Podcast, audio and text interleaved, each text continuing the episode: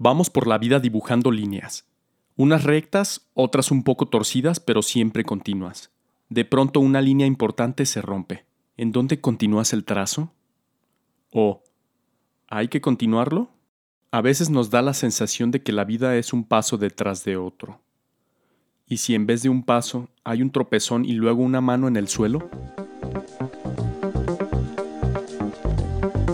Inquietamentes lo que somos y lo que falta por entendernos. Con Lalo Álvarez. Conoce más en inquietamentes.com.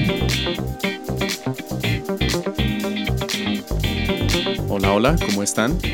¿Solo bien? Espero que todo esté bien ahí en sus vidas.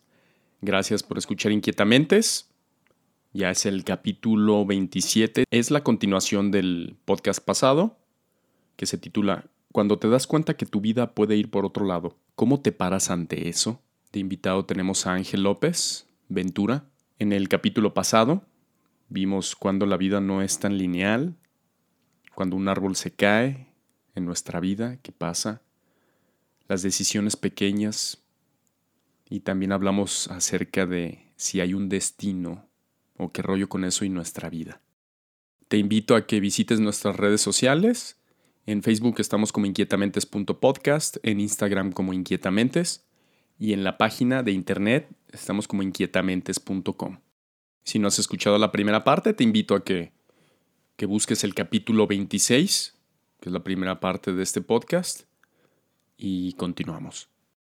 ¿Cómo me doy cuenta que estoy en una crisis? Digo, sé que duele y todo, pero ¿qué es lo que se mueve en la vida para saber que voy entrando en una crisis, qué es lo que varían, qué es lo que va pues generando la crisis, ¿no? De alguna manera. No sé qué genera la crisis, porque sería complejo, ¿no? Porque puedes tener una crisis económica, una crisis de pareja, una crisis con los hijos, una crisis de crecimiento, una crisis de edad, una crisis de envejecer. O sea, creo, creo que quizá lo que podría describir son algunas sensaciones.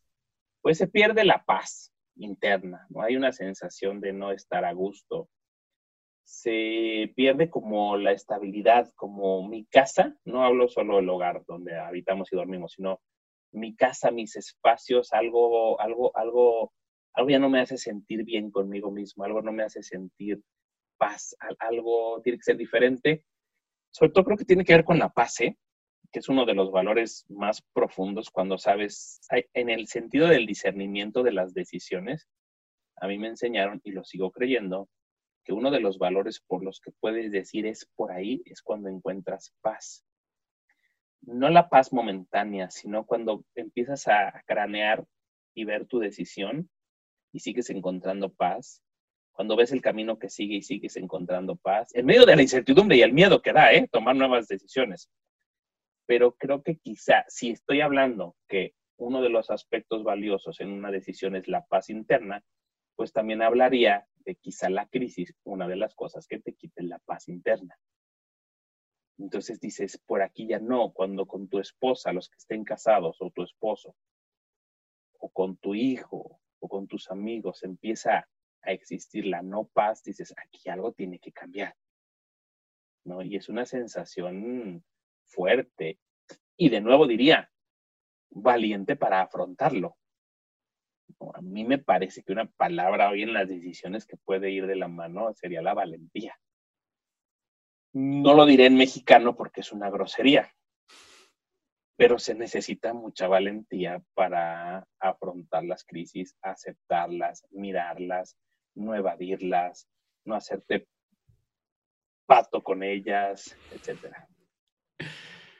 Ahora, retomando lo de el título, ¿no? De este podcast, cuando te das cuenta que tu vida puede ir por otro lado, ¿cómo te paras ante eso? Mi pregunta, la segunda sería, ¿cómo enfrentas el cambio? ¿Cómo enfrentas esta crisis? Pues con lo que tienes, con tu conciencia, con tu corazón, con tu manera de pensar, con tu manera de sentir, con tus miedos, con, con tu contexto, ¿no? No es fácil, ¿no? Se los he dicho a los chavos, se los digo a los universitarios.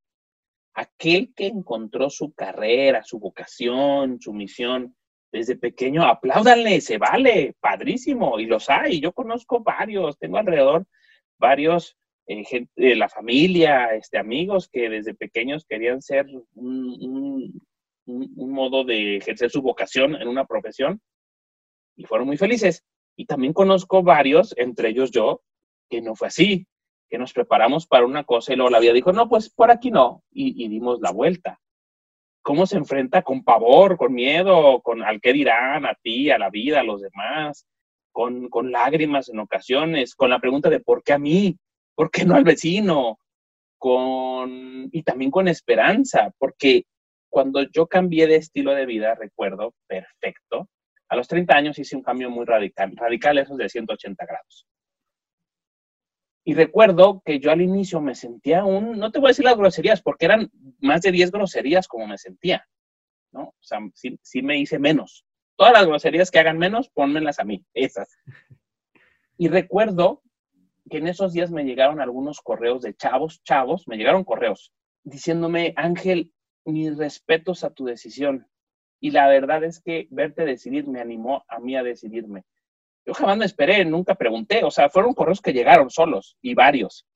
Cuando tú tomaste esa decisión me di cuenta que yo podía saltar al vacío en mi decisión. Cuando vi tu valentía para hacerlo, me di cuenta que yo podía tomar esto. No sé, y me empezaron a contar su historia, ¿no? pero fue un choque en mi corazón de no estoy valorando mi decisión, solo la estoy midiendo por lo que dicen fuera de mí y no estoy valorando la valentía, de nuevo lo digo, para hacer esto. Pero fue, me costó un año, dos, de shock. No, no es algo, sí lo deseo, sí lo deseo a quien lo viva, no, no, no quiero usar la frase, no se lo deseo a nadie, no, claro que se lo deseo, porque es bien bonito cuando no es tu camino, encontrar el tuyo. Y ojo, esto puede ser a los 30. Y yo decía, qué frustrante. A los 40, a los 50, a los 60, siempre que sea por buscar lo propio, lo vale. Hoy lo digo, en su momento, si me hubieras preguntado en ese momento, te diría, no sé qué hice. Hoy digo, sí sé qué hice y, y lo disfruto mucho. Pero me ayudó también algunas voces de fuera que ni me acuerdo, ¿eh? O sea, te, prometo que no, algunos rostros ni los ubicaba pero llegaron correos, o sea, eso me acuerdo perfecto, que me dijeron, Ángel, cuando tú hiciste eso, me di cuenta que puedo yo ser valiente también y me puedo aventar. Así fueron, y cómo disfruté esos correos que, me, que a mí me alentaron a decir, bueno, construyamos algo nuevo. Creo que da miedo como la sensación de empezar de cero. Yo digo que nunca se empieza de cero.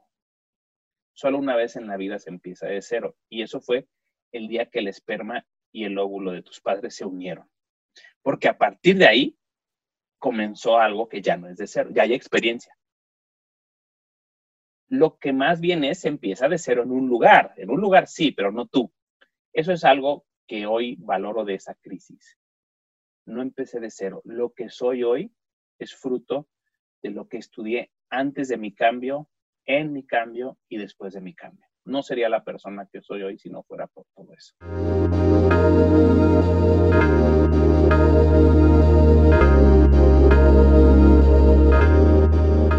Escuchando lo que nos compartes, se me vino la pregunta,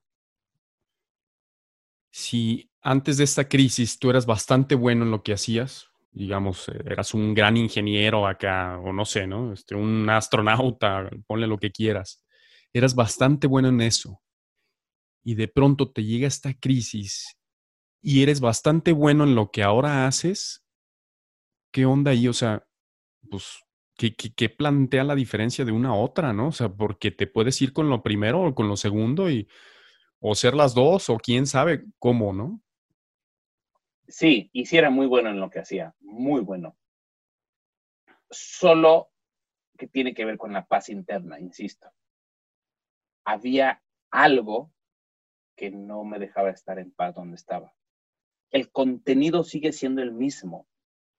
Yo soy ángel antes de eso, en eso y después de eso. Y esa es la mayor verdad que he encontrado, que Ángel es desde el vientre materno hasta hoy. Lo único que ha hecho es ir encontrando la forma de dónde y potenciando mis capacidades y aprendiendo de mis límites. pero ángel es antes, en y después. No solo somos una carrera, lo siento, pero no. En los currículums no solo debería de decir la carrera que tienes, debería decir además todas las aptitudes, los dones, los regalos que hay, todo lo que no solo sabes hacer, sino también ser, todo lo que hay en lo profundo. Eh, sería un documento enorme, pues que no sé quién leería, al menos yo sí.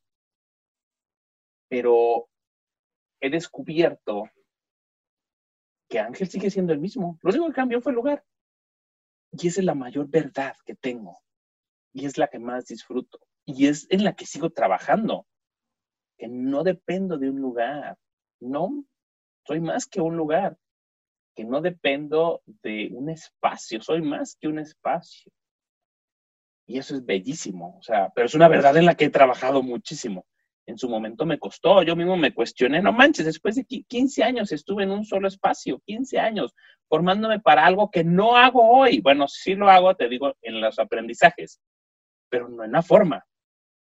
Y ahorita llevo otros 10 años formándome para otra cosa, formándome en espacios, pues en, en contenidos, en, lugares.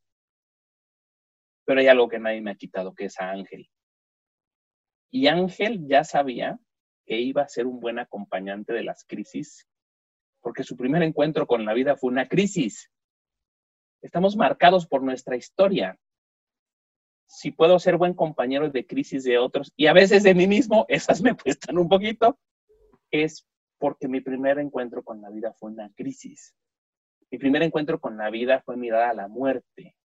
Por eso soy tan bueno acompañando duelos y no me da miedo y, no le saco y, y, soy paciente y puedo estar con las personas y me gusta el tema.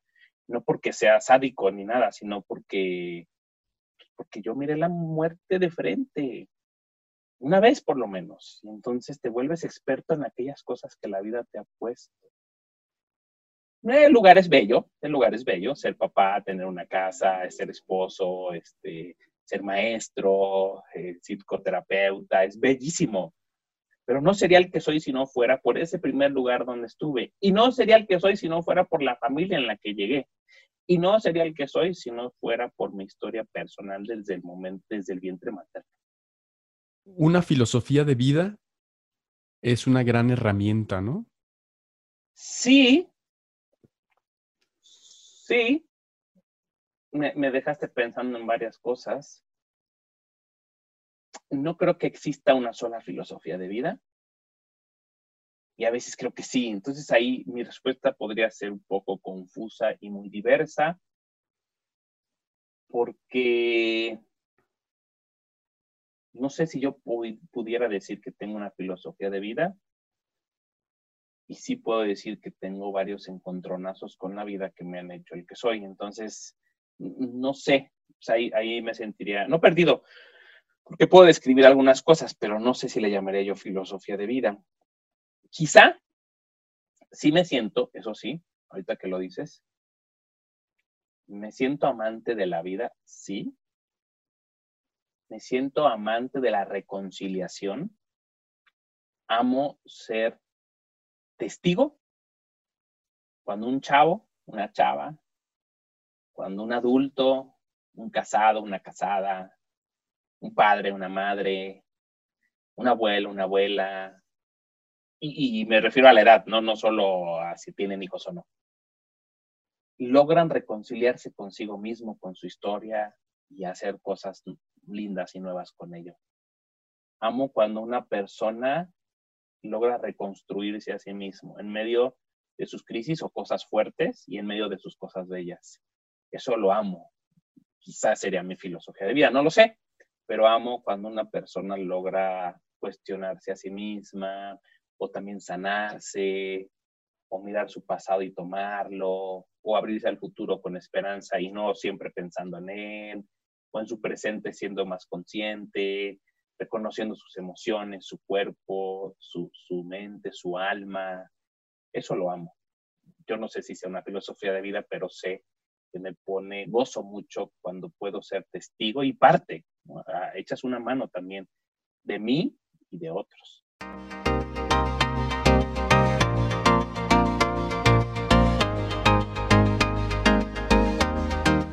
No, pues aquí podemos estar todo, toda la semana. Lo que toca es que me hagas una pregunta, así como, como parte del host de aquí de Inquietamentes. Échale tu pregunta. Ouch. Seguro. Espera.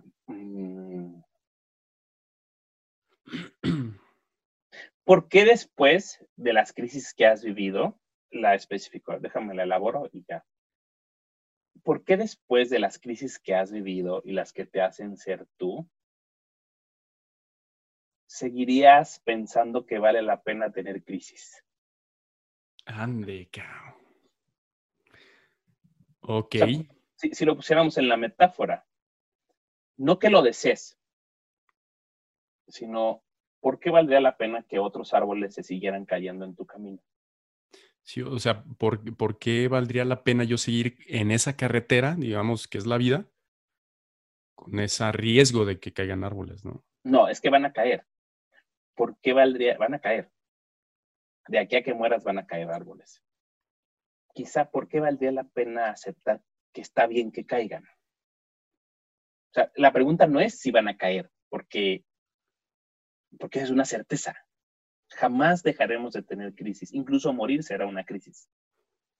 A un paso nuevo, ¿no? Y muchos lo viven de maneras diversas. algunos les da tiempo y otros no. En un choque que mueren hizo facto, pues no hubo tiempo, pero seguro hubo unos instantes, milésimas de segundo. Como la pérdida de mamá que le dio un tiempo, pues también es diferente, pero hay un cambio. ¿Por qué después de las crisis que has vivido dices, bueno, no está mal si otros árboles se siguen cayendo. Y tu respuesta puede ser, no, no quiero que se caigan, también puede ser tu respuesta. Sí, este, definitivamente una crisis pues, te incomoda, ¿no? O sea, incomoda la vida y, me saca de, de, ciertos contextos que, pues las falsas seguridades, ¿no? De pronto que traíamos. Yo creo que conforme van pasando las crisis o conforme va pasando la, la edad, el tiempo, la vida, eh, creo que lo deseable es que nos volviéramos cada vez más sensibles, más conscientes. Sí, y por lo mismo quizás las otras crisis pueden que duelan más, ¿no? O algunas cuestiones nos duelan más, pero también ya tenemos más herramientas. Entonces, como yo lo veo es, cada una de las crisis me va dando como esa, esa fuerza o ese fogueo para ir enfrentando otras. Sí, porque es lo que siempre me preguntaba, no, es que ¿cómo? O sea, ¿cómo está cañón? O sea, yo sin mi mamá no podría. Y eso mismo yo pensaba antes de, yo decía, pues es que mi madre, mi jefa, mi jefecita es a toda madre, yo la traía en friega, o sea, yo siempre fui muy enfadoso con ella así en el cariño y todo. Y ¡pum! No, nunca estás preparado para eso. Pero ya de este otro lado digo, pues es que de alguna manera como que la crisis va teniendo sus herramientas, te va poniendo implícitas ciertas cosas que, que si tú las tomas, pues sales adelante, ¿no? Y, se te presentan. La onda es, pues, ¿cómo lo decides tú? Si tomar esas herramientas o salir de esa crisis un poco más en, en supervivencia, ¿no? Pero yo creo que las crisis te van, te van, este, habilitando para otras más. No sé si conteste la preguntita. Sí, sí. Puedo hacer otras 50, pero sí. sí, y aquí ya se cambia, en vez de programa ya es otro rollo. ¿Con qué te quedas de este Inquietamentes? Así como conclusión, ¿con qué te quedas? ¿Con qué te vas? Con el reconocimiento de nuestras pequeñas y grandes decisiones nos van construyendo. Y dos, el reconocimiento que me lleva a decir qué valientes somos cuando tomamos decisiones, porque podríamos postergarlas. Es más, nuestro país culturalmente ha enseñado a postergarlas. Desde las pequeñas, insisto, desde elegir una ropa u otra, pagar esto, así pequeñitas decisiones que se construyen la vida, hasta decisiones como más de proyecto personal, nos ha enseñado a postergar. somos los hombres del mañana, eh, luego lo hago, etcétera, frases ahí muy culturales, pero que entonces cuando me encuentro gente que decide, sobre todo ya por su vida, uf, yo lo valoro y se lo regreso, ¿eh? Si algo soy, soy un portador de lo que veo y lo expreso. Me gusta mucho poderles decir y me gusta mucho ver las caras de sorpresa de, nunca había pensado eso. Nunca había pensado lo valiente que soy cuando tomo una decisión. Y esa sensación me da, como recordar todo esto, me quedo con eso, esta sensación, recordarlo me da la oportunidad de sonreír y decir, qué bonito ha sido que con los árboles caídos no me detuve. Y, y no me he detenido. Y no pienso hacerlo. Alguno me llevará al más allá, pues bueno, espero estar preparado será otro momento en la vida y espero falten muchos años para eso, amo la vida. Pero me hiciste sonreír, como recordar estas cosas me hizo sonreír. Que todas mis decisiones me llevan a seguir siendo ángel. Así como el primer día, así como este día. Pues muchas gracias, Ángel. Muchas gracias por, por haber aceptado la invitación. Gracias por compartir este, tu conocimiento, tu vida en todo esto que, que pones aquí en Inquietamentes. Eh, un abrazo hasta allá y pues seguimos en contacto. Gracias, con gusto.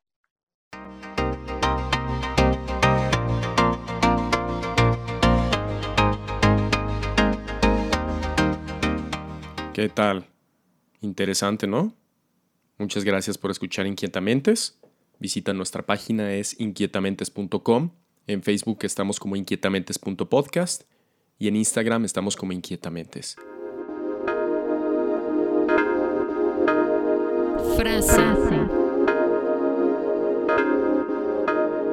Muchos de nosotros no vivimos nuestros sueños porque vivimos nuestros miedos.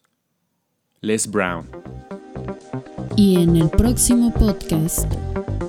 Y en el próximo capítulo hablaremos de ama a las personas y usa las cosas. Si te gustó este podcast, compártelo. Mantente al día siguiendo nuestras redes sociales y más en inquietamentes.com.